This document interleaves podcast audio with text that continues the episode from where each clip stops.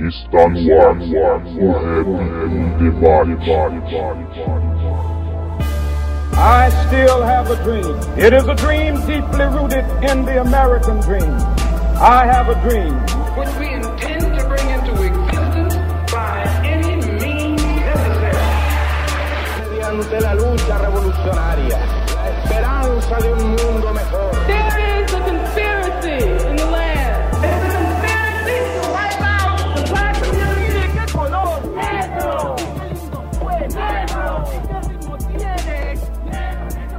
Salve, salve a todos os irmãos e irmãs conectados no site h2sm.com.br. Sejam todos muito bem-vindos a mais um programa, o Rap em Debate, na sua 22 segunda edição. Nesse que é um espaço de discussão e debate sobre assuntos importantes que envolvem a cultura hip hop, a militância social, que falam diretamente com a periferia. Sempre naquela ideia de que o hip hop não é só uma simples cultura, um simples movimento, mas é sim uma ferramenta de transformação no pensamento das pessoas. Para você não perder nenhum episódio do Rap Debate, é só você assinar o feed em algum aplicativo de podcast do celular ou se inscrever no canal no YouTube, lá no Hip Hop Sem Maquiagem. E toda vez que o episódio é publicado, ele vai aparecer para você. Vou deixar um salve aqui, uma indicação de texto que eu escrevi lá no site. O texto se chama O Hip Hop e a Síndrome de Estocolmo, que eu escrevo, falo né, sobre a contradição do hip hop estar associado a um candidato neonazista, preconceituoso, misógino, homofóbico, enfim. Você já sabe do que eu estou falando. E a ideia é falar de como que é contraditório o rap estar tá associado a um pensamento desse tipo. E independente de você estar tá escutando isso antes ou depois da eleição, a ideia é de que ele não. Bom, hoje eu e o Tiago Augusto conversamos com a professora de Sociologia Elaine Santos sobre a questão da educação e do trabalho na periferia, de como a privação do estudo e da educação afeta diretamente a vida das pessoas menos favorecidas e de como isso acarreta problemas futuros e problemas de desigualdade. Então, esse é um tema que o rap sempre está falando sobre busca do conhecimento, busca do estudo, formação, e isso às vezes acaba passando despercebido, a gente acaba tratando isso com banalidade. Então, foi importante a gente discutir isso aqui no Rap em Debate.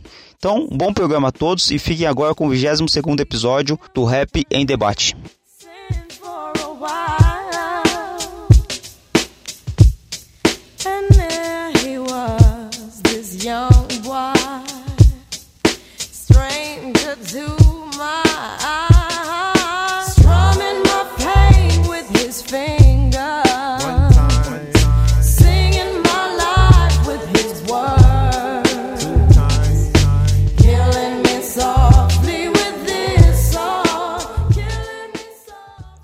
Então, a gente está iniciando mais um programa Rap em Debate aí, edição de número 22. Nesse tempo conturbado que a gente está vivendo, tanto na política, isso acaba afetando também o hip hop.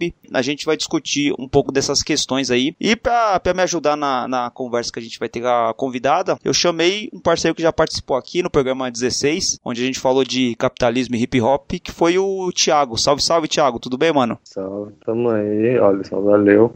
Obrigado pelo convite mais uma vez aí.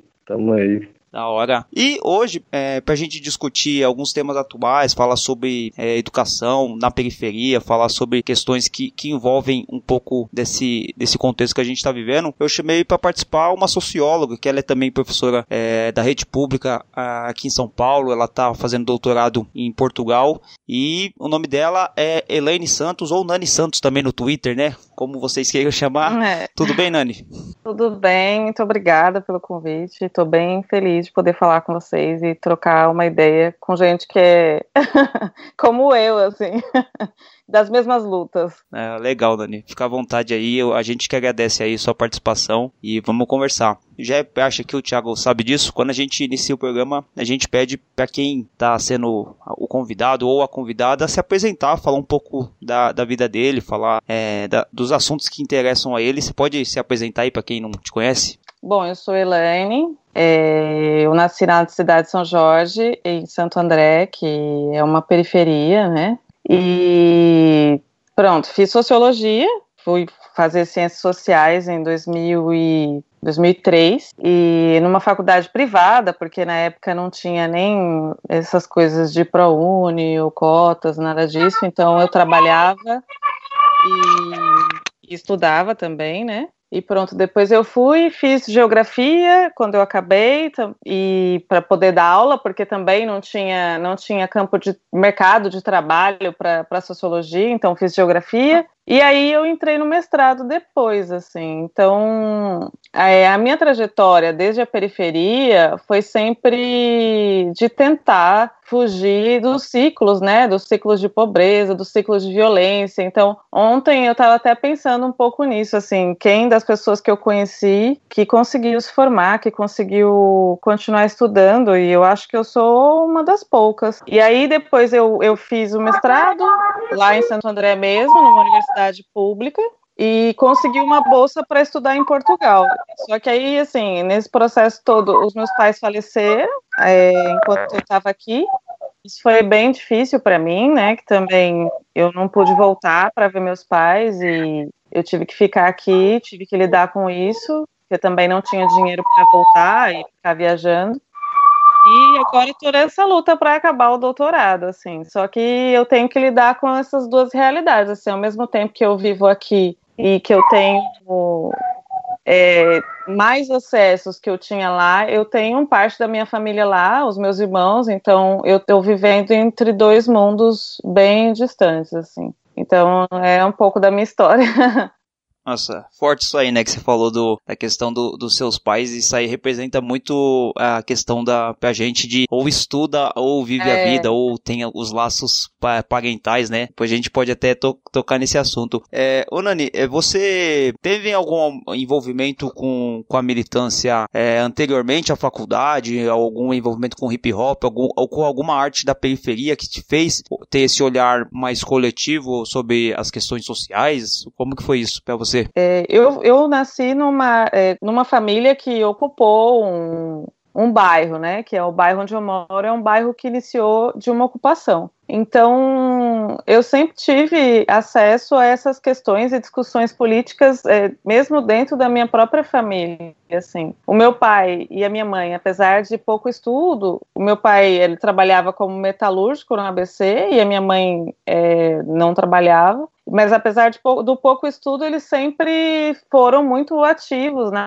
política, assim, sempre se envolveram muito com as questões políticas. Então eu meio que cresci com essa com essa verve de que de que eu tinha que fazer alguma coisa pelos meus também, né? Então, assim, tudo que eu fiz desde muito cedo, desde muito jovem, eu fiz sempre de coletiva, assim, eu fui dar aula no meu bairro depois que eu me formei, eu fiz vários projetos dentro da escola, assim, relacionada ao bairro, para poderem participar. Então, assim, é, eu acho que era uma militância diária, assim, de, de sobrevivência e de tentar sobreviver melhor com as pessoas que estavam ali, né? Então, é, o meu envolvimento foi mesmo de, de luta para existir e para ter assim incentivos para não, não se envolver com as questões que estavam ali postas de violência, de droga e tudo mais. Então, eu tava. Eu tava dando uma olhada no seu, no seu canal, né, Elane? Sim. É, primeiramente, né? é, primeiramente é um prazer estar falando com você. É, eu ouvi o seu relato, ouvi o seu relato das coisas que você passa. Eu estou assim, eu ainda estou a só 4 mil quilômetros de distância da, da minha família e eu sei há quatro anos eu não vejo eles e eu sinto uma falta imensa deles. Sim. E é quatro eu- anos também. quatro anos que eu tô aqui e também não tenho como ir lá visitar, eles não têm como vir aqui me visitar. Então Ah. a gente acaba é, compreendendo bastante disso que você tá falando, mas nem imagino o que você deve passar.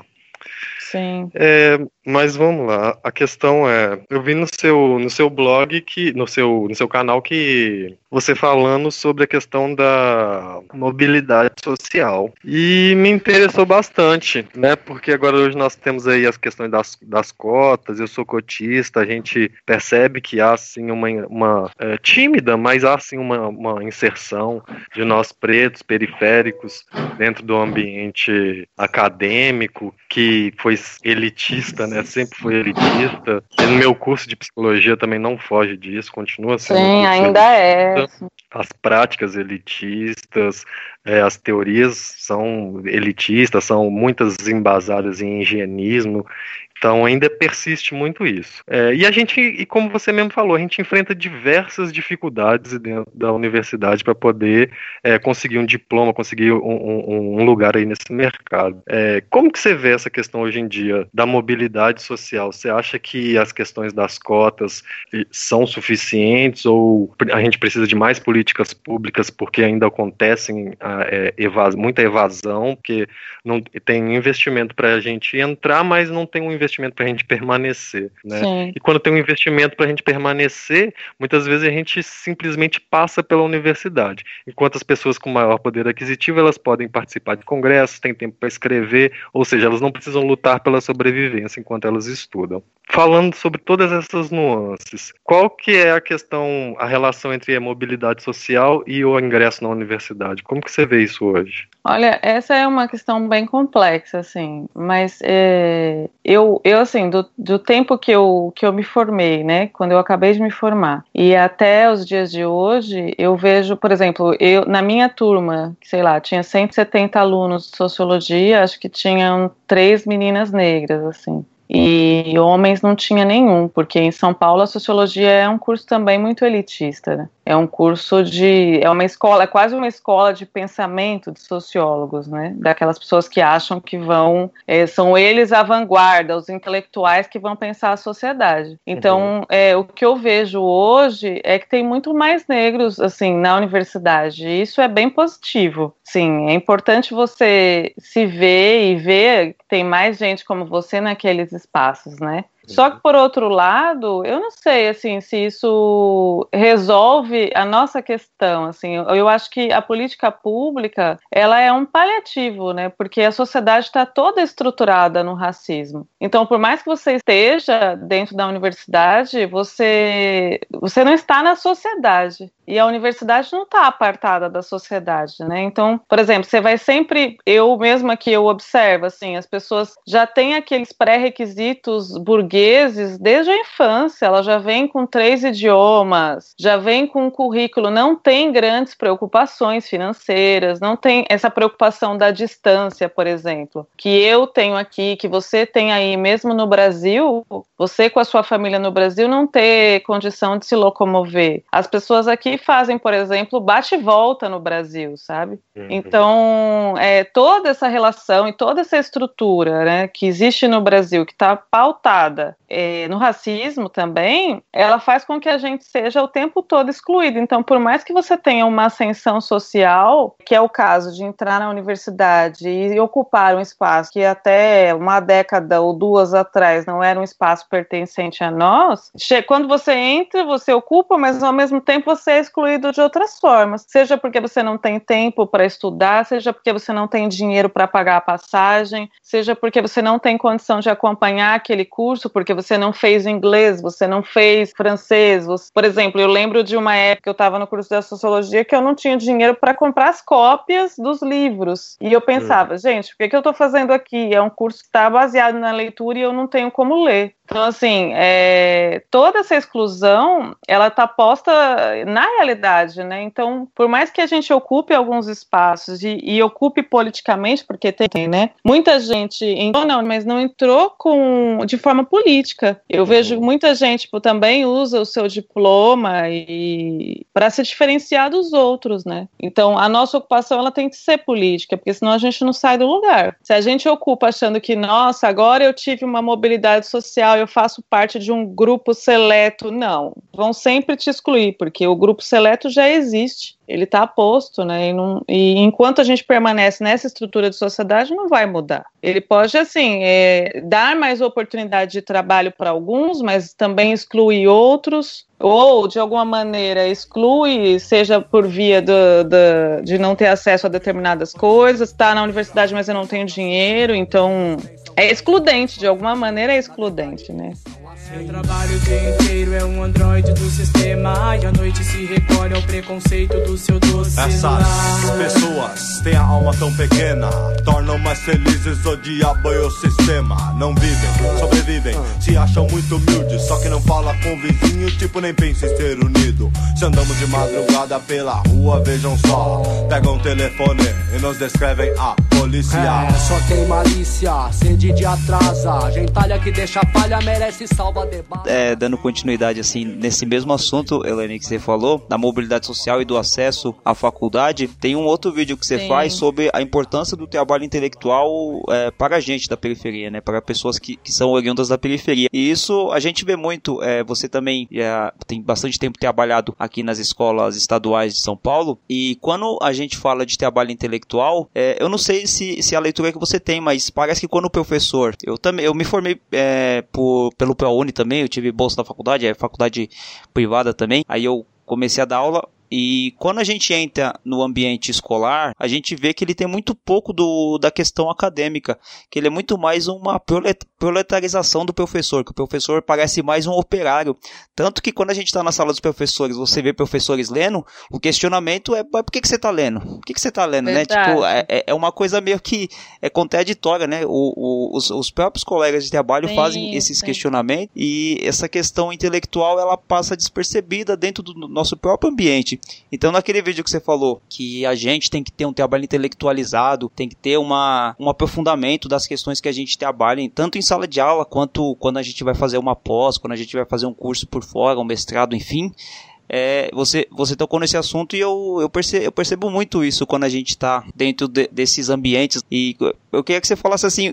Quanto, quanto que é importante a gente que é oriundo da periferia, né? Que você até citou seu caso. É, você tá em Portugal, aí seus pais infelizmente faleceram. Para pessoas que têm pessoas que têm acesso bens aquisitivos, né, que têm dinheiro para pagar uma vinda, seria muito fácil resolver essa questão. Eles viriam, resolveriam, né, é, esses processos é, de- que são ruins para resolver, mas enfim, resolveriam e voltariam para Portugal e, e fariam os seus trabalhos. Mas a gente que é da periferia parece que tudo é mais difícil, né? É, a- a- E é, e, E é sim, é, a minha namorada, ela faz, ela faz direito, ela faz numa faculdade que é considerada faculdade é, boa ali, ela também, ela é bolsista também lá, e, e ela sempre fala das dificuldades que ela tem, né, faz curso de direito lá, e, e eu sempre falo pra ela que é, aquele ambiente não é pra ela, ela tá ali de, de bico, porque ela é teimosa, porque tudo parece que pra gente é de teimosia, né, que a gente tá, quando a gente entra na faculdade, eu tenho certeza que no caso Sim. do, do Thiago também, que quantas vezes ele pode ter sido questionado, ah, mas por que, que você foi pra outro estado pra estudar uma coisa dessa? Muitas. Ou no seu caso também. E eu queria saber de você, Lenny, como que você vê a importância pra gente que é da periferia de, de desse trabalho intelectual, de estudar mesmo.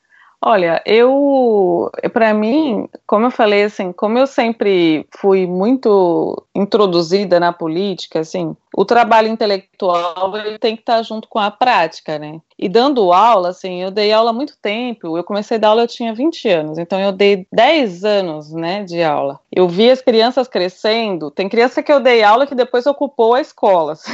A doutrinação, né? Diga-se de passagem.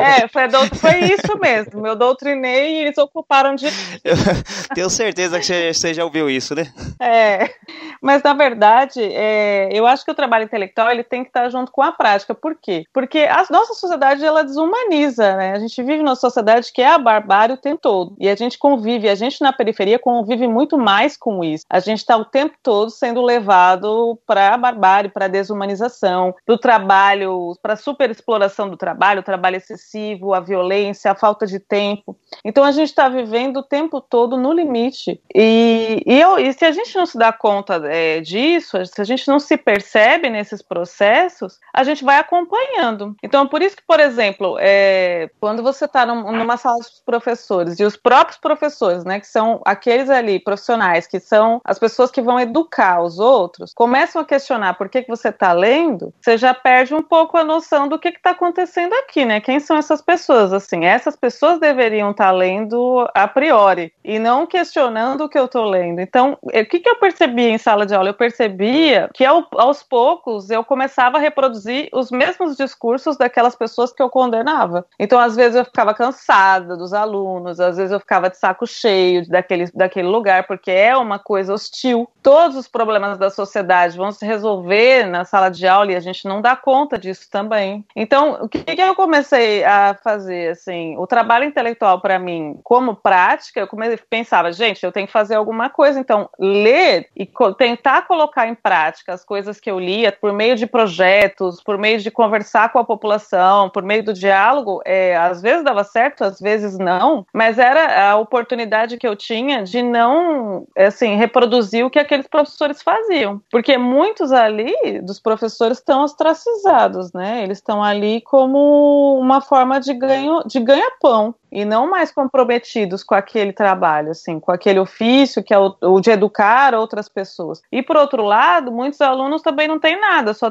tem a escola como referência. Então você cria ali dois inimigos, porque o professor não quer aquele trabalho, que é um trabalho que desumaniza, e o aluno não tem outra referência se não for aquela. Então você, você cria um problema ali que é difícil de resolver. Então eu acho que se não for por meio da, da intelectualidade, quando eu falo intelectualidade, não é nem no sentido de eu sou um- uma grande leitora, não é isso, mas é no sentido de não abandonar a leitura, né? De- que é difícil também, porque a gente dá muitas aulas e, Sim, sim. e é sempre muito estressante. Mas de tentar colocar os alunos nesse processo também, de fazer eles entenderem que, que nós estamos juntos nisso. Era isso que eu tentava com os meus alunos. Olha, eu, eu tô aqui, a gente está junto nesse processo de educação. Eu não tô aqui sozinha, então me ajudem. Então era, era essa um pouco a ideia de, de intelectualizar e levar os outros também para a intelectualidade, né? Que é que é a leitura por meio da ação também, né? Não é só a leitura pela leitura. Senão a gente se fecha numa salinha e fica só lendo, e aí não, não resolve. Então a leitura tem que ter algum sentido também. Mas o que você estava falando, assim, de, de da gente estar nos espaços meio como um estorvo, ah, isso é bem verdade, assim. Ninguém nos quer, né? A gente tá ali meio a contragosto mesmo. Sim, sim. E eu falo isso não só aqui, né? Que aqui eu tô a contragosto em todos os sentidos. É, porque eu sou uma mulher negra, sou brasileira, sou da periferia, e isso eu carrego esse estatuto em qualquer lugar. Eu não tenho como dissociar, né? Eu não sou, eu não, eu não vou dizer, ah, eu não vim da periferia, porque isso está na minha linguagem, tá na forma como eu atuo, tá nos amigos que eu tenho lá e que continuam lá, que eu falo com eles, tá nas coisas que eu vivo, ah, o, o amigo que a mãe tá internada, o outro que foi baleado, o outro que foi preso, então eu ainda vivencio isso à distância. Então toda essa realidade ela me acompanha, não tenho como negar isso, né? E por outro lado, assim, a gente ocupa, por isso que eu falo que a nossa ocupação é sempre política, porque quando a gente se impõe, impõe essa nossa ideia, né, essa nossa história, que é uma história de, de posição, uma história de posicionamento, ninguém quer ouvir. Que aí você tem que mudar. Aí a pessoa não pode falar o que ela quer, ela não pode ter um discurso elitista, ela não pode ser, por exemplo, se ela for à direita, ela não pode ser tão à direita. Se ela for à esquerda, ela vai ter que dar voz a você, e talvez ela não queira sair daquele lugar, que é um lugar de privilégio. Então a gente incomoda, incomoda todo mundo, porque você está mudando uma estrutura que está construída para não, para que a gente não esteja, né? Mas eu, eu pra, assim, para mim, eu já tô bem acostumada com isso, assim, sabe? E eu já espero bem pouco dos lugares, assim, eu já sei o que eu vou enfrentar, então é, são poucas as coisas que me chocam. Assim, no começo me chocava mais alguns discursos, algumas falas, alguns adjetivos, agora eu já eu tento não permitir que me coloquem naquele lugar, sabe? was made strong by the hand of the Almighty. Be forward in this generation, yeah. triumphantly. Won't you help to sing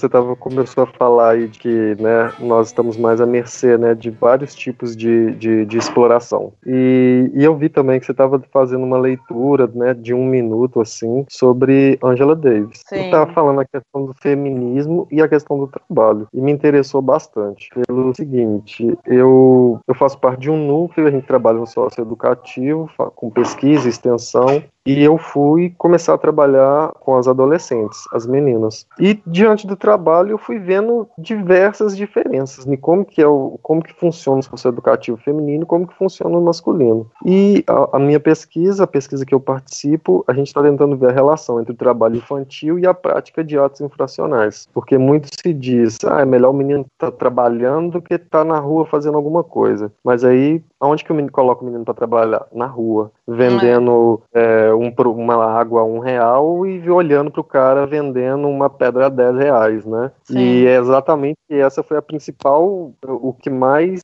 se destacou na pesquisa, né? Foi questão que os meninos trabalhavam na informalidade desde cedo, depois quando só trocava o produto, então recaía sobre eles a criminalização. Mas enquanto o menino tá vendendo água a um real, tudo bem. Na hora que ele trocou o produto dele, aí ele passa a ser um criminoso, e não um Claro. uma, uma criança ou adolescente dignas de, de direitos, né? Quando eu fui para olhar com as, o- ver o caso das meninas, era muito mais complexo, porque havia uma clara divisão sexual ali do trabalho, que a maioria das meninas trabalharam em cargos socialmente, em atividades socialmente tidas como femininas. Por exemplo, todas foram domésticas, todas trabalharam como babá, e quando elas partem para o ato infracional, até no, no, no crime, digamos assim, existe essa reprodução, que elas acabam ocupando cargos tipo mula, que tem os Sim, privilégios sim. de ser mulher, o privilégio de ser mulher num país machista. Fui, fui vendo também em, em Angela Davis, é, ela discorrendo né, sobre essa diferença né, da, da questão étnica, é, e eu fui tentando trazer isso para dentro dos meus estudos, né, porque é claro também a divisão, que as meninas que estão lá são meninas negras, né, não são as meninas brancas, existe uma clara divisão. E a perpetuação das atividades né, de trabalho tidas como femininas. É, e eu vi que o impacto disso nas mulheres. Eu queria que você falasse um pouco disso, né, dessa, dessa, de- dos impactos dessa divisão sexual do trabalho nas mulheres e talvez é, arriscasse falar aí um pouco como que acontece isso na infância, quando é, é- é uma menina que já começa a entrar no mundo do trabalho já precarizado, já hierarquizado, já numa posição de subalternização ao homem. É, como que eu vou ver isso? Partindo da infância. Você, a Angela Davis, ela trata de um contexto norte-americano, né? Mas a Uhum. teoria dela é bem, é bem prudente, assim, e é bem, ela é bem frutífera para nós, porque quando ela ela coloca o conceito de raça, né, e o conceito de gênero no conceito de classe, a gente consegue entender que as coisas não são tão simples assim, né? As coisas se cruzam o tempo todo. Então, por exemplo, no livro dela era uma coisa que me chocava bastante assim quando eu fui lendo, o quanto, por exemplo, é, em determinado momento, uma mulher branca queria o direito pelo voto, mas o homem negro por ser homem, que já era assim, um homem negro que já fosse, é, já tinha comprado a sua liberdade, ele não via aquela mulher branca com, assim, você não pode ter o direito ao voto porque você é uma mulher. E por outro lado, a mulher branca falava, mas quem é esse homem negro liberto que nem homem é? Então, assim, existiu, existiu uma série de contradições que vão se colocando, mas que não hierarquizam né, o sofrimento de ninguém. Quem sofre mais, a mulher negra ou o homem negro, mas que vão. São coisas que se entrecruzam. E é muito complicado, assim, é uma coisa muito complexa de entender na realidade. Então, assim, quando a gente leva isso para o Brasil, que nem você está pensando, assim, o caso das crianças, das meninas, e o que, que você vê? Você vê uma reprodução, né, num Brasil com uma origem escravocrata, você vê uma reprodução dos trabalhos mais assim, menos remunerados, são sempre mulheres negras. Daí depois você vê que também tem homens negros nisso. E no caso da infância, muito pior, né? Porque as, as meninas, as meninas negras na infância, elas são sempre colocadas para trabalhar muito porque precisa aumentar a renda familiar. Então eu lembro assim, eu lembro dos meus alunos comentando isso, assim, que os, muitas vezes quando chegava, isso era, isso foi uma frase chocante para mim, que eu pensei, nossa, isso não faz muito sentido, mas que depois eu, eu pensei melhor e, e fazia sim, porque um aluno com 18 ou 17 anos, ele é meio que colocado para fora de casa, porque ele precisa trabalhar. Então ele tem uma cobrança dos pais, tipo, você não vai trabalhar, você não vai trabalhar, você não vai trabalhar. Então assim, isso para ele é uma coisa dada. Todas as crianças já sabem que esse é o seu caminho, né? Que é o trabalho, o caminho do trabalho. E quando a gente está falando de infância, da negação da infância, é muito pior, porque às vezes assim, essa criança não, você não sabe nem a condição de vida dela, né? E no geral, é, se, se essa criança tem alguém que cuida, ou o pai ou a mãe. Eu trabalhei um tempo com crianças que eram crianças de rua, mas eram crianças que eram retiradas da rua para fazer trabalhos, um trabalho à parte do trabalho escolar, assim, como elas não iam para a escola, é, elas, elas ficavam numa espécie de creche, uma coisa assim, para fazer trabalhos fora da escola. E aquilo era horrível, assim, porque elas ganhavam um dinheiro como se fosse uma espécie de bolsa, um Bolsa Família, mas que não era o equivalente para ajudar aquela família. Então, muitas vezes, a própria mãe e o, ou o próprio pai, ou quem fosse o cuidador daquela criança, não queria que ele ficasse ali. Não porque ele achava que aquilo ia ser ruim ou que aquela criança não tinha que estudar, mas porque ele precisava comer e aquele dinheiro fazia falta no, no fim do mês, né?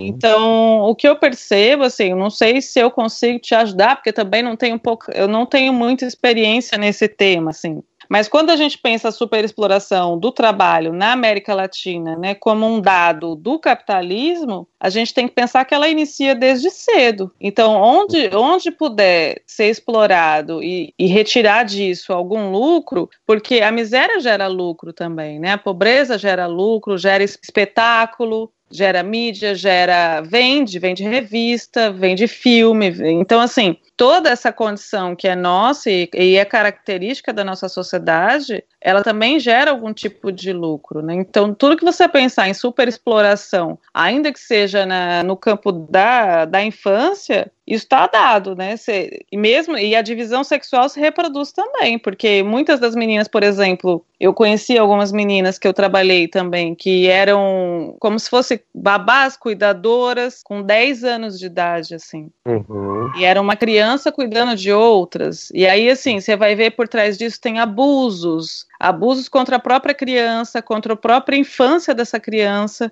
E abusos sexuais, muitas vezes. Então, assim, é uma coisa bem complexa e é muito difícil de pensar, porque depois você pondera o outro lado. Como é que essa família sobrevive, né? Sem o Exatamente. dinheiro. Como é que eles vão viver sem esse dinheiro, né? Então não é assim, é- eu lembro que a ideia que eu tinha quando eu trabalhava com, com tudo isso, porque eu fazia a parte de socióloga mesmo, de depois pegar esses dados e ver quem eram essas pessoas, mas eu tinha que falar com as pessoas, tinha que entrevistar as mães. E o que eu pensava era, era gente, eu preciso salvar essas pessoas, mas assim, não tem uma saída pronta, né? Não tem um- uma saída fácil, assim. E não é uma coisa que a gente consegue fazer de imediato. Por isso que a gente se empenha, estuda e quer mudar. Que, assim, você vê que as nossas preocupações estão sempre voltadas para isso, para a realidade mesmo, né? Isso vai bem de encontro àquilo que você disse que estava tentando fugir o tempo inteiro, né? Que é do ciclo da miséria, né? Do ciclo Sim, da pobreza, sim. né? Porque muitas vezes é, a família, a menina começa a trabalhar, está no trabalho doméstico, mas os pais trabalham fora e a gente está achando que são os pais que estão violando, mas os pais já estão colocados em uma situação de, de violação que não conseguem nem dar as condições para que seus filhos Exatamente, desenvolvam, né? exatamente. Então há há uma responsabilização das famílias também e a gente não Sim. analisa em qual contexto tá essa- que estão essas famílias. Não, e além disso, assim, se você, assim, eu não sei se isso passa com vocês, mas comigo, assim, eu sempre pensei nisso. Era uma coisa ou outra que, que era permitido para mim ou que não era permitido para o outro que muda toda a história da gente. Então, por exemplo, o fato de você, eu lembro que uma vez alguém comentou isso e eu falei, gente, isso muda tudo. Por exemplo, você estudar na escola da periferia e você ter dinheiro para ir até uma escola pública do centro, muda tudo. Muda as suas interações, muda as pessoas com quem você vai conviver, mudam os professores que vão dar aula ali. Então, assim, isso é uma coisa que parece. Ah, é é a mesma escola pública, né? Tudo escola pública, mas não. São outros contatos, outros acessos, outras oportunidades, e isso pode levar você a outras coisas. Então, às vezes a gente pensa que, ah, mas é só isso, ah, mas é só. Não, não é. Isso faz toda a diferença. O, o que eu ia falar é que isso volta também na questão do trabalho intelectual visto pela periferia, né, Elaine? É, tem um, uma entrevista que o MV Bill, o rapper, ele deu pro. Acho que foi pro, na, na- no Altas Horas da Globo, que ele fala que a- é, quando se falava de notas altas, a mãe dele incentivava ele pra escola, mas quando ele chegava com um boletim com notas boas, a mãe dele abria um sorriso, né, e tal, mas não era algo é, semelhante a quando ele trazia algum dinheiro quando ele Ah, realizava sim. algum trabalho, ou na feira, ajudando e tal. Por que que, aí a gente fala assim, porra, mas a mãe não vê isso? Mas a mãe não vê porque no meio social que a gente vive, as pessoas elas não ascendem so- é, socialmente, não ganham poder aquisitivo através do estudo. São Não, os, é- os meninos da periferia, eles é, observam as pessoas que estudam e, e para eles não tem importância aquilo. Aquilo é visto até com desprezo. Exatamente. E isso cai muito na figura do, do, do professor, né? Porque co- como que você vai, um professor que é totalmente desvalorizado, ganha mal, é, é desrespeitado, não só pelo aluno, o aluno ali ele é o último a desrespeitar, o- é desde a cadeia do Estado, por toda a sociedade que é, des- que é desrespeitoso com o professor, como que você vai falar pro aluno estudar se ele tá vendo que todo mundo que tá ali, o estudo não tá levando a lugar nenhum? É um fracasso, não é? Isso, exatamente. É, aí tem a questão, né? Como que você vai implantar, você vai falar para um aluno que o estudo é, gera mudança, gera mobilidade social, se isso ele não vê na família dele, se ele não vê nos pais, nos tios, enfim, né? É, é muito complicado isso. Primeiro, eu acho que não é verdade que todos os brasileiros têm condições de entrar na faculdade. Não por incapacidade mental, mas todos eles não estão concorrendo em igualdade. Primeiro porque o jovem negro, preto, que mora em favela, a primeira coisa que ele tem que fazer é tentar dividir, conciliar estudo e trabalho. Eu fui vítima disso. E minha mãe, ela esboçava um sorriso muito maior quando eu chegava em casa com o dinheirinho que eu arrumava na feira, que eu arrumava tomando conta de carro, quando eu vendia jornal, do que quando eu mostrava meu boletim com boas notas para ela. Por conta do histórico dela, do conhecimento dela, de saber, não conhecer nenhum outro parente ou nenhuma outra pessoa com meu biotipo que tivesse tido ascensão através do estudo, ela, coitada, ela achava que aquilo não era bom. Ela preferia muito mais me ver com a carteira assinada do que me ver com o boletim com boas notas. Com a carteira assinada e com o dinheiro eu ajudava na alimentação e na despesa, na despesa da, da, da família do final de semana. O que eu estou querendo dizer com isso? Muitos desses jovens que estão fora das universidades, fora da escola, é por conta de uma realidade social. E uma realidade social que explode a partir do momento que esse jovem quer ser diferente, ele quer ser visto. Porque quando ele sai da escola, ele entra no processo de invisibilidade, ele não é visto. Mas eu gostaria muito de ver também muitos jovens de favela, pretos, também sentando ali nessa cadeira, como intelectual, como médico, advogado. Para isso, eles precisam entrar na faculdade. E a gente acredita que o programa, que, a- que o sistema de cotas não é o meu preferido. Eu gostaria que fosse de uma forma bem diferente, mas acho que vale a pena lembrar, para tentar equilibrar esse desnível, não há uma corrida de pegar qualquer preto que vê na rua e enfiar dentro das universidades. Essas pessoas estão sendo preparadas num pré-vestibular, onde elas são qualificadas para poder ingressar dentro da universidade. Eu acho que a universidade traz o conhecimento, tirar a universidade dessas pessoas é empurrá-las diretamente para a marginalidade, para viver na submissão no trabalho braçal. A juventude quer aparecer, e eu acho que as cotas, nesse momento, ela acaba sendo uma coisa genial, porque vai descentralizar o conhecimento, que acaba fazendo uma modificação muito importante na vida de um jovem de favela, e eu acho que tem que continuar investindo numa coisa que eu venho batendo já há muito tempo, que é a educação de qualidade para todos. Porque hoje, infelizmente, no nosso país, educação virou sinônimo de luxo. É, Ele não vem em lugar nenhum, né? Na verdade, a gente não constrói uma relação positiva com o estudo, né? A gente constrói uma relação de necessidade ou uma relação de fuga, que é o quê? É uma coisa, eu não tenho nada, o que, que eu vou fazer? Vou ler. Ou vou pegar um livro ali, ou vou escutar uma música, que é o que o, o acesso que eu tenho, não é? Ou você vai para outras coisas que são as coisas mais violentas, que é droga, ou roubo, ou enfim. Então, assim, é isso tá, tá muito próximo da gente, em todos os sentidos. Eu até, por exemplo, quando eu vejo, é, eu fico assistindo as coisas daqui, tipo, ah, uma jovem que foi presa, eu fico pensando, gente, essa jovem poderia ser eu. Quantas vezes eu não tive do lado de, de amigos meus que, sei lá, estavam armados, ou que andavam com drogas, porque a gente está do lado disso o tempo todo, assim. E, e até hoje, por exemplo, os meus amigos lá da cidade de São Jorge, eles não sabem, assim, por exemplo, quando eu falo, ah, eu tô fazendo um doutorado, para eles isso, tipo, ok, ninguém, assim, tipo, tá tudo bem, legal. É, e, e meio que capitaliza o estudo também, né? Mas você tá fazendo doutorado, mas tá ganhando quanto, né? O- o- com- como que você conseguiu? É isso, assim, ah, agora você ficou rica. Não, não é isso. E eles, não, e eles sabem, porque eu, como quando eu falo com eles, eu falo na mesma do mesmo tom, eles percebem que eu continuei igual. assim. então, eles não, agora eles pararam um pouco com isso, mas é, na ideia deles, o estudo está associado ao dinheiro. E se não está associado ao dinheiro, não serve para nada. Não serve para você, por exemplo, agir socialmente ou politicamente. Não, ele só serve para você ter um emprego melhor. E se você não tem um emprego melhor, então tem por que estudar, assim. Se você não consegue um emprego melhor, vai estudar por quê, não é? Mas assim, aos poucos, eu imagino que as pessoas também vão. É, é uma luta que é muito grande essa, né? A nossa luta, eu sempre falo que é uma luta, ela é uma luta de, de uma sociedade que a gente não vai viver, eu imagino, porque a gente constrói pequenas coisas, a gente dá é, passos muito pequenos por, por uma coisa que é muito maior, assim, e está muito fora do nosso alcance é, real de fazer grandes mudanças. Mas eu, eu, eu vejo que, assim, às vezes você atinge muito mais gente com poucas coisas. Então eu tento fazer das coisas sempre um exemplo pedagógico, para fazer com que as coisas mudem, para ser mais célere mesmo. E nem sempre a gente consegue, né? É, como diz o Bauman, né, nesses tempos líquidos da imediatez, de coisas efêmeras, onde você, se você É. estuda e você não consegue um trabalho, você não consegue passar num concurso a curto prazo, isso não serviu de nada. A sua bagagem intelectual ela é irrelevante perto do, do colega que ascendeu, que recebeu uma promoção no serviço, mesmo trabalhando aí durante, sei lá, 50, 60 horas por semana, né? Porque a gente tem muito disso, né? O fulano trabalhou e tal. E é uma coisa que o Thiago tava falando, né? Do Thiago, da questão do sono. Acho que seria até da hora você eh, emendar essa pergunta aí agora, mano.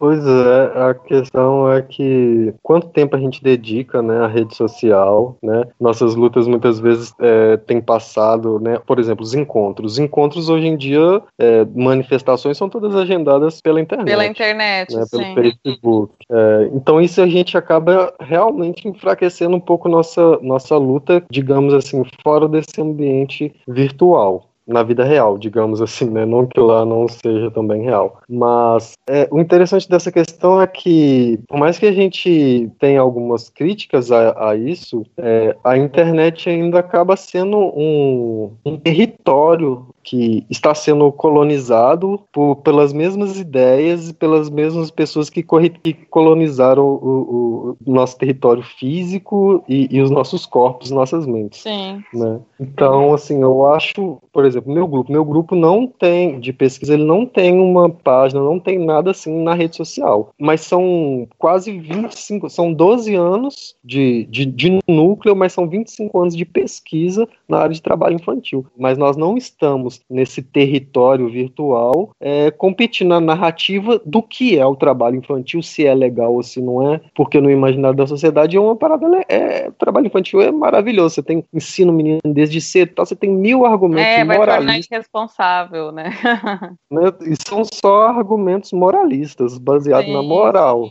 Então, assim, como que você vê essa questão, assim, da luta lá no, no ambiente virtual e uma luta na vida real, assim, como que isso tem sido, como que tá, como que você vê isso? É, olha, eu sempre, eu sempre brinco com amigos meus que, que a mais-valia atual é, é- são likes, né? O likes virou a forma de lucro atual. Mas eu acho que muita gente também se engaja nisso é, de uma maneira ilusória até, né? Porque eu vejo muita gente batalhando e batalhando seriamente com boas ideias e tudo para fazer a, a sua, a sua vida ah, eu vou ter uma, um, vou ser youtuber, vou ter, e vou ficar famoso e vou ganhar, tá? Mas eu acho que é um nicho que o capitalismo é excludente, né? As pessoas têm que entender isso. E, e é um nicho que se esgota, né? Então eu acho que quando a gente fala de luta, a gente tem que ter essa clareza, assim, dos espaços que a gente está e como, a- como que a gente está nesses espaços. Então, é, no- nas redes virtuais, nas redes sociais, assim, eu acho que a gente tem. Primeiro que isso toma um tempo da gente absurdo. Assim, se você fica em todas as redes e você tá ali, tá vendo e tá acompanhando, você não faz mais nada praticamente. Então, faz ou faz com menos, menos rigor e menos cuidado. Eu vejo que as pessoas reclamam muito, ai, não consigo estudar, mas elas estão sempre ali reclamando na- no Twitter ou reclamando em algum lugar. Então, eu, eu tento ponderar isso. Eu acho que, que a gente tem que ter consciência do quanto isso nos tira tempo. E tempo que a gente Uhum. pode usar para a vida mesmo, para estar com as pessoas, para falar com quem a gente gosta, sabe? Enfim, tempos de vida mesmo, de vidas Uhum. reais. E fora Uhum. isso, eu acho que assim, essa ilusão, né, de que a gente tem de vamos fazer a revolução pela internet, isso não vai acontecer. Assim, Até Uhum. porque é um grande monopólio, tá tudo ali, de alguma maneira está sendo mercantilizado, né? E, e se não está, será, porque a ideia de tudo é gerar lucro, né? Lu- lucro, tudo é uma mercadoria nos dias de hoje, né? Quando eu fiz aquele vídeo do sono, que aliás aquele livro é muito bom, inclusive, é, para a gente começar a pensar do quanto a gente dorme, porque de fato o sono é a única coisa que o capitalismo ainda não conseguiu se apropriar, porque se um trabalhador não dorme, ele morre. Ninguém pode ficar sem dormir eternamente. Então, é, biologicamente, todo mundo precisa dormir, descansar. Uma pessoa sem dormir há três dias não existe. Assim, quatro, cinco dias, não dá. Ela tem que ter um descanso. Então, o que ele tenta fazer, o que eles tentam as grandes corporações tentam fazer, ir tirando esses descansos ou ir introjetando o trabalho no que era descanso antes. Então, no tempo que você tinha para viver, para para falar com seus amigos ou para conversar com as pessoas, agora você está na internet. Agora você está, ou por exemplo, já existem países onde, onde eh, há leis em que não pode, as empresas não podem mandar e-mails de trabalho no fim de semana, por exemplo, porque se tornou uma coisa abusiva, porque isso é trabalho não pago, né? Você manda um e-mail, a pessoa tem que responder naquele momento e é um trabalho não pago. Então, assim, o que eu vejo é que existe uma grande ilusão que é criada e, e alimentada é por muita gente de que a internet é a grande é o grande boom e que todo mundo pode a partir dali se tornar um grande empreendedor e capitalista no futuro. Mas que não vai acontecer assim eu acho é uma ideia ingênua e, e a partir dessa ingenuidade eu acho que a gente vai ficar fora disso completamente? Não sei se é o caso assim eu acho que a gente tem que estar dentro disso. Por exemplo eu estudo a América Latina né eu estudo os países colonizados eu já estive em comunidades que o único acesso que eles tinham pela internet era a forma que eles tinham para denunciar quando eles estavam sendo atacados pela polícia. Então, assim, é, eu ficava pensando, se não fosse a internet ali, talvez eles morreriam e ninguém ia ficar sabendo, que aquilo, sei lá, tá nas proximidades da Amazônia. Então, eu não sei, assim, talvez a gente tenha que usar esses mecanismos, essas possibilidades que a gente tem e que tentam roubar o nosso, nosso tempo para para repensar ou para reinventar, né, o uso, mas para Uhum. reinventar com limites, né? Não, não, vamos achar que, por exemplo, que eu, ah, agora tudo vai ser pela internet ou ninguém mais vai ser. Não, não, não vai. Assim, As Uhum. relações ainda são humanas, as pessoas ainda são seres sociais e a internet também cria soli- solidão, né? Então as pessoas ainda precisam de vidas reais. A internet não nos dá tudo. Então eu acho que ela tem Uhum. esse limite e, e é um pouco de ingenuidade e até de, de falta de perspectiva, não- como não tem outra perspectiva, acreditar que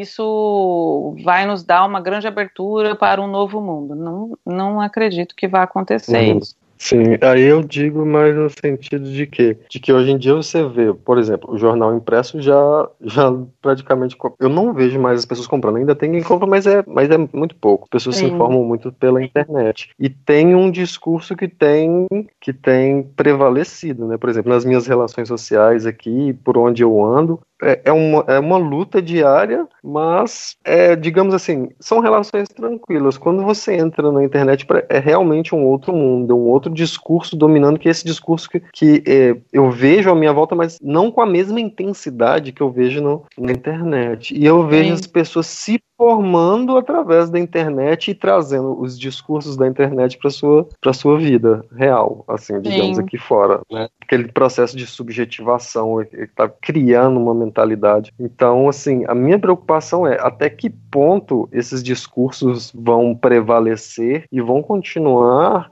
é, sendo a única fonte de, de subjetivação e, e- e de informação que grande parte da população está tendo. É, mas é, é, é mais um- uma dúvida mesmo e um receio do- dessa onda que está prevalecendo na internet. Mas é, eu acho que, que essa sua preocupação, ela é uma preocupação latente e é uma preocupação de todos, assim, de uma grande parte de pessoas que estão preocupadas com, com a forma como a, como a informação chega, não é? Mas o que que acontece? Acontece que a gente tem é, grandes monopólios midi- e de mídia e de, sim, e de grandes capitalistas por trás das informações que muitas vezes manipulam os acessos que a gente vai ter e, e como que isso chega até nós. E a falta de informação, assim, eu vejo a, a ignorância no sentido de não conseguir buscar outras informações ou de não, não, assim, eu acho que as pessoas estão cada vez mais, eu não vou dizer preguiçosas, mas cada vez de uma leitura, me- dedicam pouco tempo à leitura, porque a internet consome muito, assim, então as pessoas não leem um artigo, elas leem o título, por exemplo. As pessoas não leem um livro, ela lê tipo o resumo. E é por isso, por exemplo, que eu falo sempre, ah, é complicado você fazer um vídeo para discutir um livro de 100 páginas, porque não dá, assim, não tem condição. Então, mas tudo isso, ele tá no bojo de disputar a narrativa, né? Então, Uhum. o problema é que agora, assim, se antes a gente tinha, se antes a gente não tinha tanta informação e as narrativas estavam dadas pelos jornais, pela TV e pelos, pela, pela sociedade de uma forma geral, hoje a gente tem uma gama enorme de narrativas em disputa. Só que as narrativas elas têm lados, né? Então você não, não vai ter mil narrativas diferentes. Você vai ter uma narrativa que favorece um grupo e outras narrativas que favorecem outros grupos. Então, assim, o que eu penso sempre é: bom, se estão disputando narrativa por esse caminho, a gente se lança nessa disputa também. E o tempo dá conta de ir limpando e ir colocando, né? Eu sempre falo que a história vai matando aos poucos quem não, não produziu nada de relevante. Então tem muita gente que no passado era assim um grande nome e agora ninguém lembra mais. Então eu, eu imagino assim que por mais que a gente esteja nessa, nessa coisa que parece é que, que, eu, é que eu, eu, eu sempre dou esse nome, assim, que é uma falta de perspectiva. Eu falo que é o nosso futuro ausente, né? Como a Hum. gente não consegue ter uma perspectiva, não consegue pensar um futuro, parece que tá tudo muito muito fluido, né? Assim, você não dá conta de, de assumir a realidade do quando você vê já passou. Mas na verdade não, não parece é só uma impressão, né? As coisas continuam. Então, é, com o passar do tempo, assim, a- as narrativas vão se alterando e aquilo que não foi producente, que não carregou a população, que não a população não assumiu como seu discurso, morre. Morre, morre porque a história é isso, não é? A história, a história mata também, né?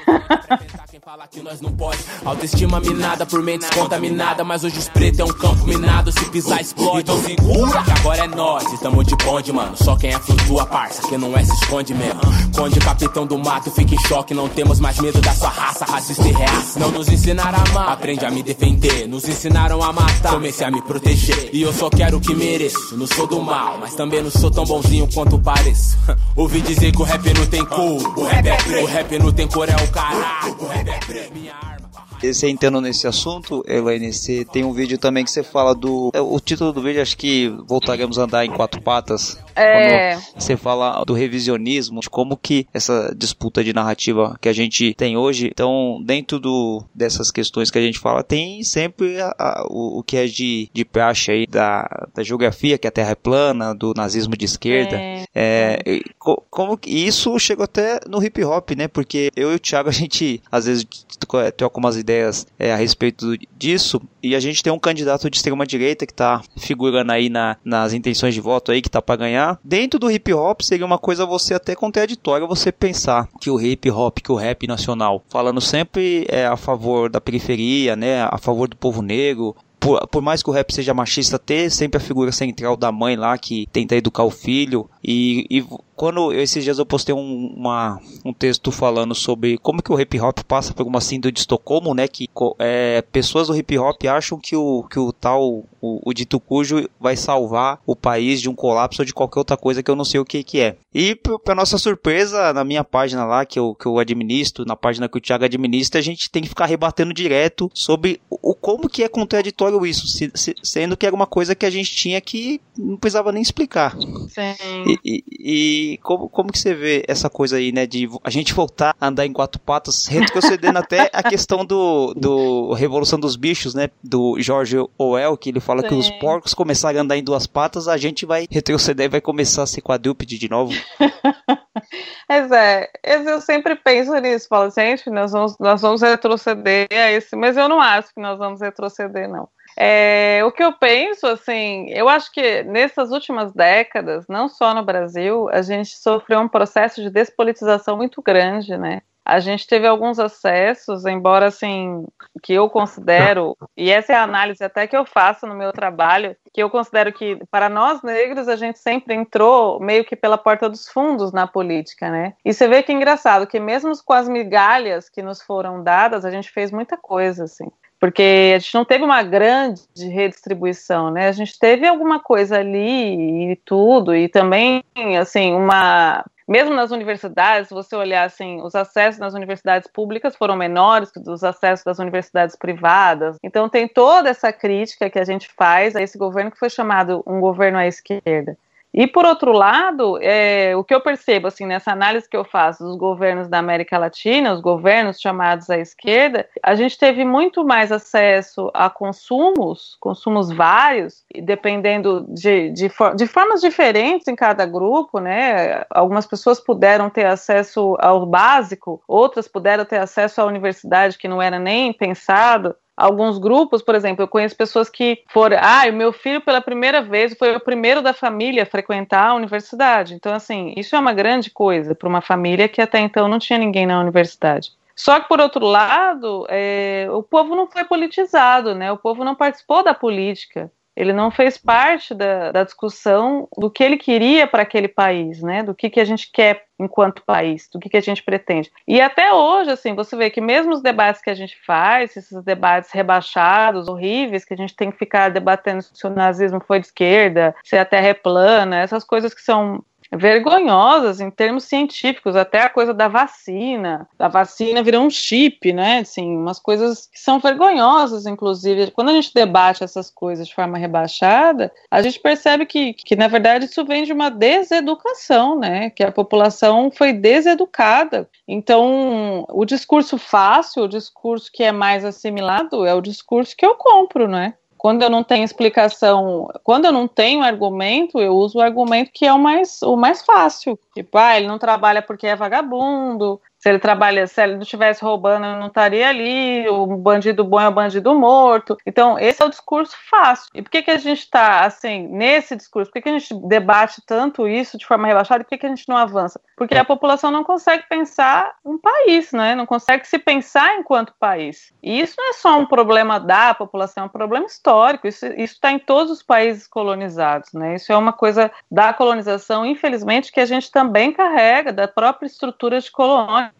Mas por outro lado, assim, se você, quando eu observo os países, por exemplo, uh, o Equador, eu observo a Bolívia, eu percebo que eles têm muito mais um, uma ideia de pátria do que o próprio brasileiro. Eu acho que o brasileiro ele está de costas para a América Latina e politicamente muito mais atrasado. Eu tenho essa percepção, assim, porque eu vejo os debates e a própria, a própria literatura que é, que é escrita na América Latina, assim, que não é que não é divulgada no Brasil, que a gente não lê os latino-americanos, né? A gente não lê os nossos vizinhos, a gente não estuda os nossos as pessoas que que passaram pelos mesmos processos históricos que a gente. Então, você percebe como a gente está ali meio que à margem de tudo isso, né? E eu, quando eu olho para os outros países, eu percebo que eles têm um, eles estão mais adiantados, eles discutem mais política, e política mesmo. Por exemplo, quando eu, eu estudei o Equador, eu via que o, o presidente tinha um, um, programa na TV em que ele falava toda semana, discutindo com a população o que ele ia fazer e como ele ia fazer. Sim, muita gente não assistia, muita gente não gostava, mas isso de alguma maneira você, você cria um hábito de política, né? De discutir política. Então as pessoas hoje as pessoas já acham normal. Se algum presidente não fizer isso, ele vai ser visto como estranho. E isso é uma coisa que o Brasil tem como hábito, a discussão política. Né? Então, quando a discussão aparece, ela é sempre dessa maneira horrorosa, assim, que a gente é, nós estamos num, num mundo alienado, né? Então a gente pega qualquer coisa para explicar aquilo que a gente não consegue explicar racionalmente. Mas a gente tem que ter paciência, assim, a paciência dos revolucionários. É isso que você está falando sobre a gente estar tá de costas para a América Latina, né? É, na psicologia é a mesma coisa. É, temos uma psicologia social americana e os, os pesquisadores, quando vieram para cá é, colocar essa, essa, psicologia aqui, ela não deu muito certo, exatamente pelas, pelas variantes sociais. Né? Sim. É, então a gente tem aqui na América Latina um desenvolvimento de uma psicologia mais de base sociológica, que vai e volta mais para o lado do marxismo, é, Claro, trabalha a sócio, claro. sócio-histórica propriamente dita, né, que é- veio com Silvio Elane. E, e tem uma outra psicologia, que é a psicologia social mais psicológica, que tem Que é mais do a questão de comportamento, assim, mais comportamento. isso, comportamentalista, exatamente. Então, aí quando, você- quando eu vou estudar aqui, você estuda basicamente pouquíssimos. Por exemplo, eu tenho du- duas professoras só que trabalham com essa base marxista. O resto tudo é de base clínica. Então, Sim. depois as pessoas vão falar sobre doutrinação, né? Tem uma psicologia, tem uma psicologia que eu trabalho com ela, que é a sócio-histórica, e ela, e ela condiz com, com a nossa realidade, que eu consigo achar elementos concretos, materiais concretos para trabalhar. E já a psicológica, o que, que eu vou fazer com uma psicologia social psicológica, que com, de cunho individualizante? O que, que eu vou fazer com isso, fazer, aplicando um teste em um adolescente em cumprimento de medida socioeducativa? O que, que eu vou Claro, fazer com esse claro. Que vai mesmo servir para quê? Vai servir Sim. a quem? Entende? E, e, e a- na psicologia é isso que domina. Né? Então nós somos Sim. uma vertente mais resistência. Assim, Sim, mas é, se você olhar para a América Latina, a América Latina é a vertente da resistência. Eu sempre, eu, eu chamo assim, esses dias eu estava escrevendo um texto, eu escrevi que a América Latina é o continente da esperança, porque quando eu olho para a América Latina e tudo que a gente escreve, todas as dores da América Latina, desde os primórdios, né, desde quando a América Latina, antes da colonização, colonizada e até os dias de hoje, nós, nós somos de uma luta, assim, que é inacreditável, assim, nós temos muitas dores, nós temos muitas alegrias, são coisas boas na América Latina, mas eu fico orgulhosa, pode parecer até um clichê, mas eu sou orgulhosa de ter nascido na América Latina, porque a nossa força, a nossa coragem, a coisa de, de, enfrentar, de olhar para a realidade, é muito nossa mesmo, é muito dos latino-americanos, não é? Você olha, por exemplo, para os outros países, eu que moro aqui e fico reparando, as pessoas vivem de um passado, assim, de um, vivem de uma história, sabe? E nós não, a gente enfrenta a situação e, e, enfrenta mesmo, assim, a gente paga com as vidas muitas vezes, né? Então eu acho que eu leio muitos autores da América Latina, tem uma vertente marxista, uma marxista de um terceiro mundo, né? Que tem muitos autores que foram levar e entender o marxismo na América Latina. E eu faço até a crítica do Marx em alguns momentos, mas é, não a crítica do Marx, é a crítica ao Marx, mas não é a crítica de como muita gente faz no sentido de ah, ele é eurocêntrico, ele não nos serve. Não, porque gente, eu entendo as realidades, eu entendo o que foi escrito ali, o que é um período histórico, o que foi escrito. Então tem muita gente trabalhando a forma dialética do pensamento marxista na América Latina. E isso é muito útil, dá muitas respostas. Eu fico assim admirada o quanto pessoas que escreveram, sei lá, na década de 30, nos dão respostas para entender o que está acontecendo agora. Uhum. Então, eu, eu acho isso fundamental, assim, é uma leitura que não, não ela não ultrapassa, né? Uhum. Isso, ela não morre.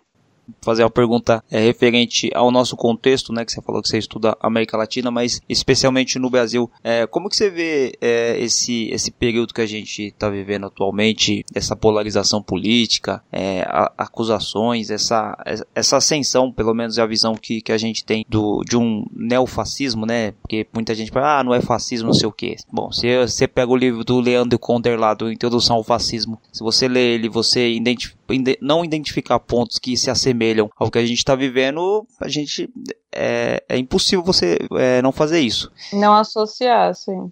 Isso, é, porque tem muita coisa ali que você parece que ele tá escrevendo hoje, né? E acho que o livro é da década de 70, do, do Leandro Conder. E como que você vê esse processo da gente, que a gente tá vivendo hoje, esse, esse anti...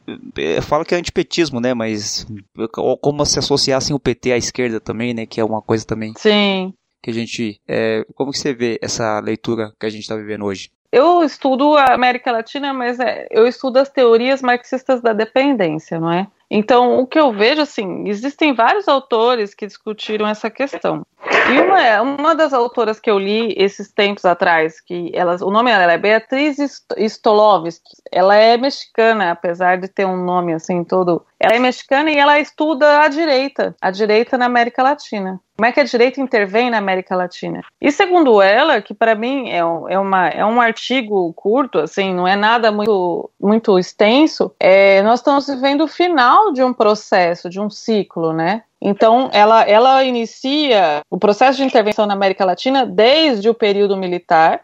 Então, ela vai mostrando como foi, porque a América ela vai mostrar o que, que, o que, que é a América Latina para o capitalismo, né? Para um capitalismo imperialista. O que, que é a América Latina? Para que, que serve a América Latina? Para o mundo. Qual é, o que, que a América Latina dá para o mundo? Então, ela analisa é, o nosso papel dentro do capitalismo. Que a gente não está isolado aí, não, não vivemos sozinhos, né? Não adianta- ganha um presidente, mas esse presidente também está relacionado com o capitalismo mundial. Como é que ele vai dialogar com esse capitalismo? Então, o que eu percebo, que, que eu, eu concordo com ela nessa análise, é que a gente está vivendo o final de um ciclo. Final de um ciclo que, que termina mal, que poderia ter sido diferente, né? Como eu falei na questão da politização, algumas outras coisas poderiam ter sido feitas que incorreram em erros e, e, e que agora a gente consegue avaliar o, o preço que a gente paga por isso. Mas eu acho que ela não é uma polarização imediata, né? Ela é uma polarização que foi construto, ela foi construída historicamente. Então, é, eu, o que eu penso daqui para frente é que, claro, a gente vive num período de conservadorismo que não é latino-americano somente, é mundial, e que vai ter é, faces diferentes em cada lugar. Mas muita gente tem essa, essa, eu falo que são as trombetas do apocalipse, né? Tipo, vamos voltar para o, para o, o nazismo? Não, não vai acontecer isso, gente. Até porque isso é uma coisa muito interessante que ela fala e que eu fixei porque eu falei, gente, isso, isso é interessante, assim.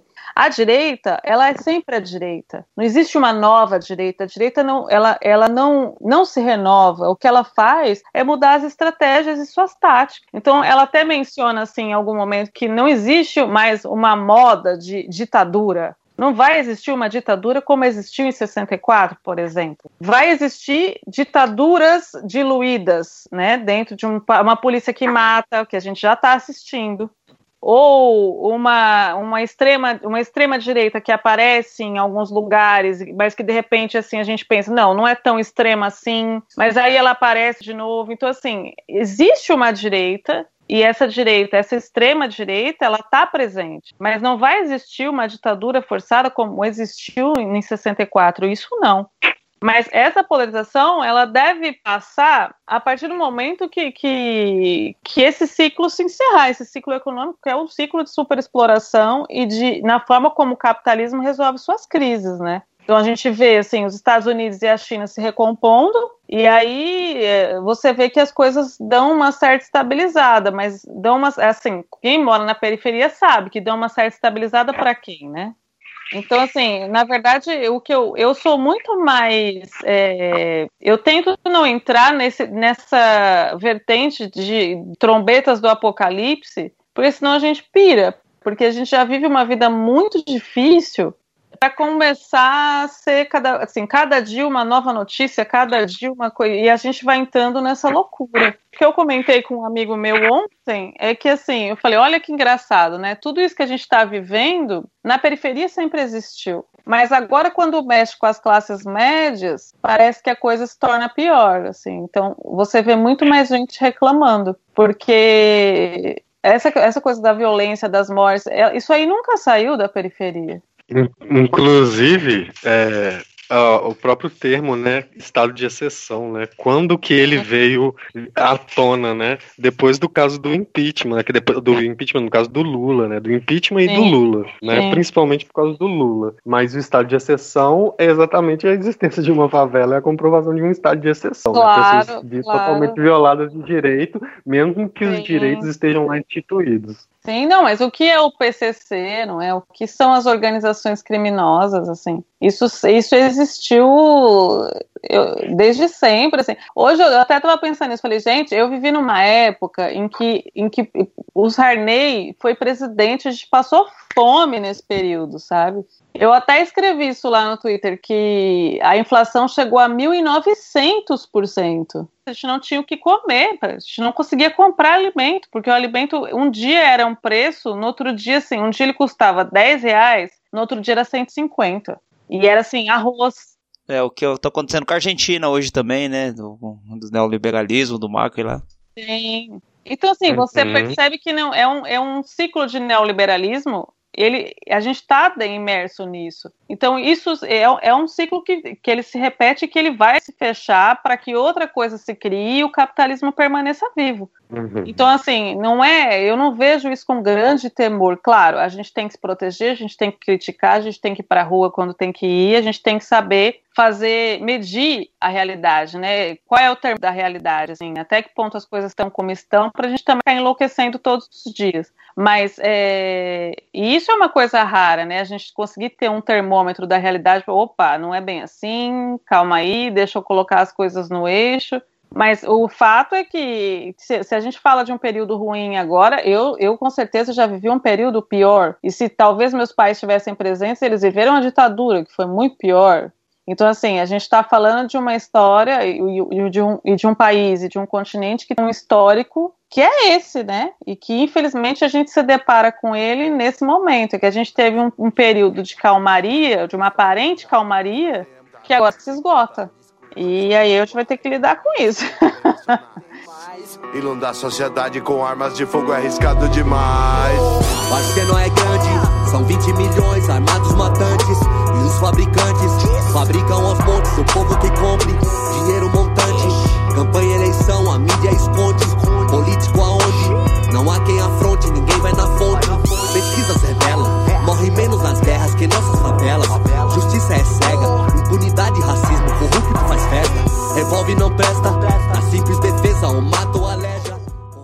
Bom, Nani, a gente tá partindo pro final aqui dessa conversa proveitosa que a gente teve aqui. Ah. É, e de- é, quando a gente chega aqui é, na- nas finalizações, a gente pede para os convidados para eles darem dicas culturais aí, documentário, de livro, alguma coisa que, que possa acrescentar aí para quem tá ouvindo. Pode falar alguma coisa pra gente aí? Ah, deixa eu pensar aqui alguma coisa que eu tenha lido ultimamente. Não, você fica à vontade, pode falar de filme, de livro. Você quer que o Thiago vai falando? Você vai pensando aí? Ah, eu vou. Isso, Thiago, vai, ajuda aí. vai, quer, quer falar aí, Thiago? Pois de livro, de livro eu, te- eu tô lendo, mas tô lendo só aquelas leituras obrigatórias, assim, eu não tô podendo pegar nada pra me ler. Tô, tô lendo só a respeito da psicologia, então deixa eu ver se eu tenho algum aqui mais interessante. Eu vi um pra comprar, vou até falar o nome dele, que ele parece ser bastante interessante. Eu vi esse eu vou comprar, que é de um parceiro aí. Achei aqui. O último livro que eu li aqui por conta própria, assim, foi um do Rafael Valim, que é Estado de Exceção, a Fórmula Jurídica do Neoliberalismo. É Ah, vou pequenininho, ele, ele fala mais do, do caso do Lula, mas a partir disso a gente consegue fazer várias analogias e aplicar essa questão, em, eh, por exemplo, no caso das intervenções aí que está rolando. E tem um outro aqui também, que é do Rodrigo Catarse, que eu acho que até você deve ter visto, Alisson. Chama Inflamando Pensamentos Insurgentes no Gueto. E esse eu ainda Nossa, não esse, esse é o nome é comprei. bom. É, eu, eu vi ele aqui e já coloquei na lista aqui para comprar. Ainda nem li, tô indicando, fazendo uma propaganda, porque, né, tem que dar um valor. Olha, eu tenho aqui uma lista de livros. Não, mas olha, eu tenho lido muito. Eu vou, eu vou indicar alguma coisa da América Latina, então, né? Porque já que é para que a gente está falando de América Latina, então eu vou indicar alguma coisa da América Latina. E como a gente falou de marxismo, eu vou indicar dois livros. É, um é um, de um autor chamado Nestor Coan. Ele é um argentino e ele escreve sobre o Marx no Terceiro Mundo. Então o nome do livro é esse mesmo, Marx no Terceiro Mundo. E o nome do autor é Nestor Coan. E aí, um outro livro que eu queria indicar, que também é muito legal, e esse brasileiro, é um autor que é o Nildo Orix, não sei se vocês conhecem, que é o colapso do figurino francês, que ele fala da. É uma crítica às sociais e tudo isso que a gente falou vai entrar. Assim, toda essa crítica que a gente fez à sociologia, à realidade, à forma de apropriação, à intelectualização e, e à prática, né, de, a prática revolucionária. Então é um livro bem interessante, que é O Colapso do Figurino Francês, do Neil Dorix. Isso, tá certo. Mas a gente faz propaganda sem ganhar nada, olha aí. É, mas se quiser, quem, quem os autores ou editores quiser fazer propaganda, a gente tá aqui para receber livros também, né? Ai, não, receber livro é uma coisa que eu. Não, eu já falei que eu faço, eu faço, não precisa me pagar, não, me paga em livro. É, eu vou. Tem um livro que eu comprei, eu ainda não li ele também. É uma coletânea de ditadura, de, de artigos que foram feitos sobre ditaduras na América Latina, já que a gente está falando. Chama A Sombra das Ditaduras. Ah, vou procurar também. Ele tem vários histo- historiadores que falam sobre, sobre período. Então, fala da ditadura na Argentina, fala no Chile. É, Então, ele pega, fala da, da- da- dos grupos religiosos que apoiaram ou não a ditadura. Então, são vários artigos, são vários autores. É bem interessante. E eu também vou indicar um livro, é até curto, é do Kropotkin, que chama As Prisões. E que o Kropotkin é, escreveu, acho que no século XVIII ou XIX, ele fala sobre o sistema penitenciário. Ele faz um comparativo com os sanatórios. E no começo do livro é muito, muito legal que o Kropotkin fala que as penitenciárias, as prisões, elas não, não foram feitas para prender o- os ladrões, os criminosos, porque isso, se fosse fazer isso, todo mundo deveria ser preso. A É. penitenciária ela serve para prender o criminoso incompetente, porque o, o- o competente, o que consegue fazer isso, é transgredir a lei sem ser pego, ele Sim, continua solto. E a sim. gente conhece muito bem o caso dos políticos e aí dos figurões que, que estão à solta aí. E, e o Kropotkin é muito engraçado, porque você pega o livro do século XVIII, parece que você tá lendo, parece que foi escrito ontem. Então, é por isso que eu falei pra vocês que a história, ela é, quando as narrativas não são producentes, elas morrem, porque você vê, esses autores permanecem, né? Os autores permanecem. Verdade, a questão da narrativa. Sim. É, bom, queria falar então das considerações finais. Tiago, te agradecer de novo aí, mano, por você colar aí, trocar ideia, ajudar na conversa aí. Deixa seu salve aí, mano. Que isso, eu que agradeço você, agradecer a Elaine também. Informação, né? É sempre, é sempre um privilégio ter acesso a isso. Então, assim, devia ser um direito, né? Mas tem sido um privilégio. E ô, só tenho a agradecer vocês dois mesmo, que é, para mim vale muito participar desses momentos, principalmente com pessoas que estão dispostas a, a- a dialogar de uma forma aberta e, e compartilhar o conhecimento que cada um tem buscado em sua área, né? E tentar fazer alguma coisa conjunta. É isso aí, só tenho a agradecer mesmo, de coração aos dois.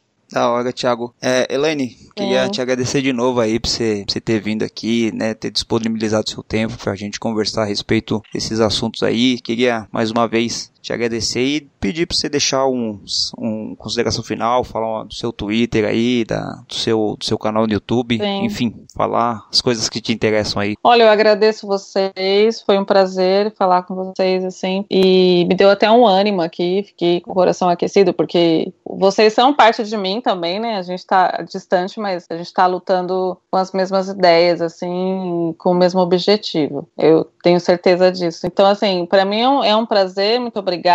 E, bom, eu tenho lá meu Twitter, quem quiser me seguir pode seguir.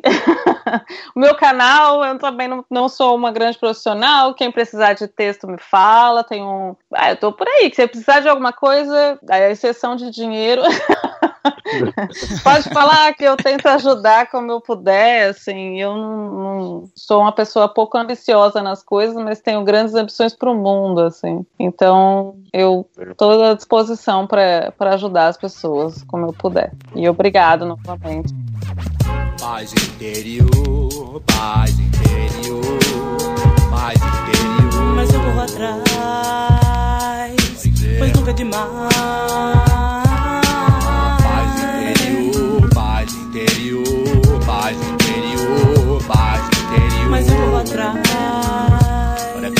Pois nunca é demais.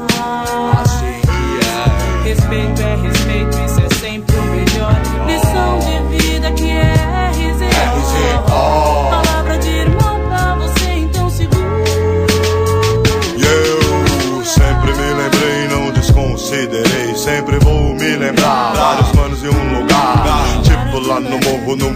tudo em volta da fogueira para esquentar. Ideia para trocar. E se os manos do BO cheiram cola, cheiram pó, só dinheiro sempre arruma.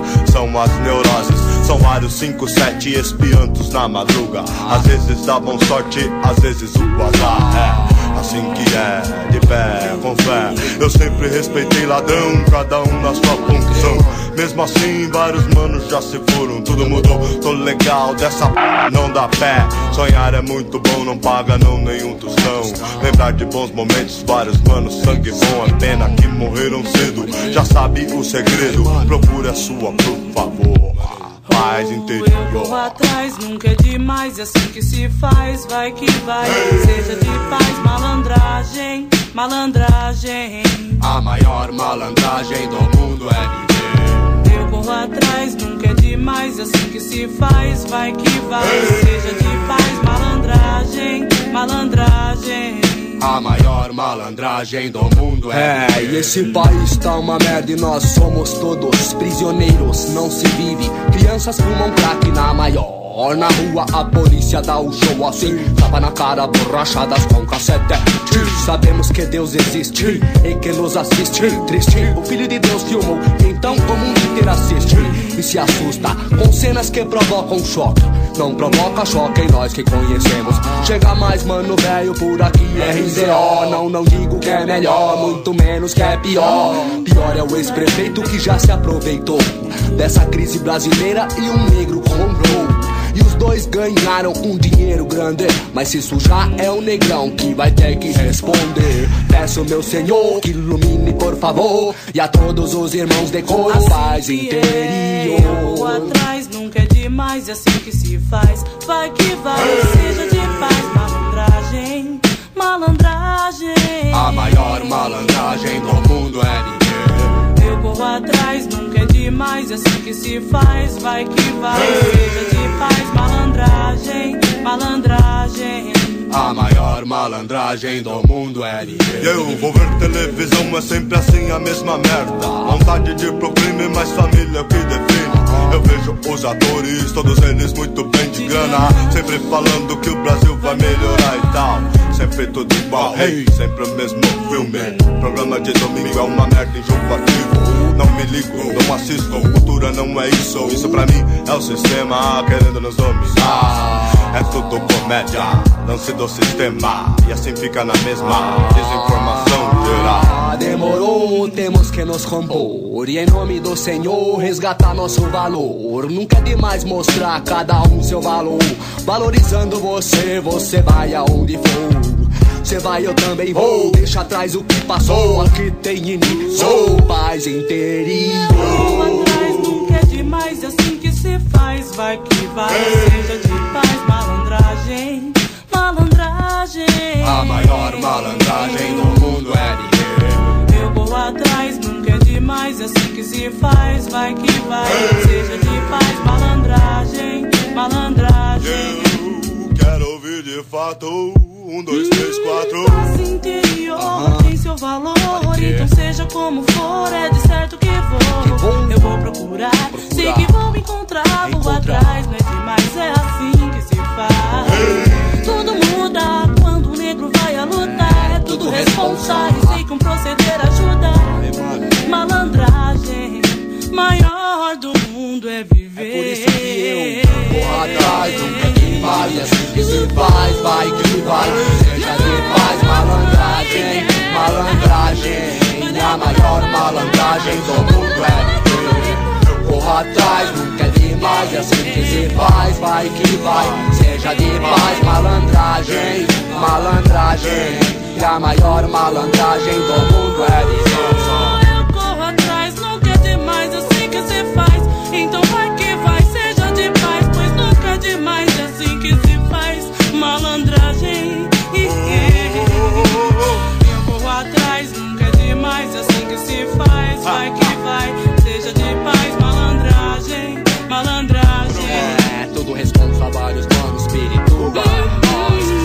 vários malucos só. RZO, vários malucos só. RZO, vários malucos só. RZO, vários malucos só. RZO, vários malucos só. RZO, vários malucos só. RZO, vários malucos só. RZO, vários malucos só. RZO, vários malucos só. Vários malucos só.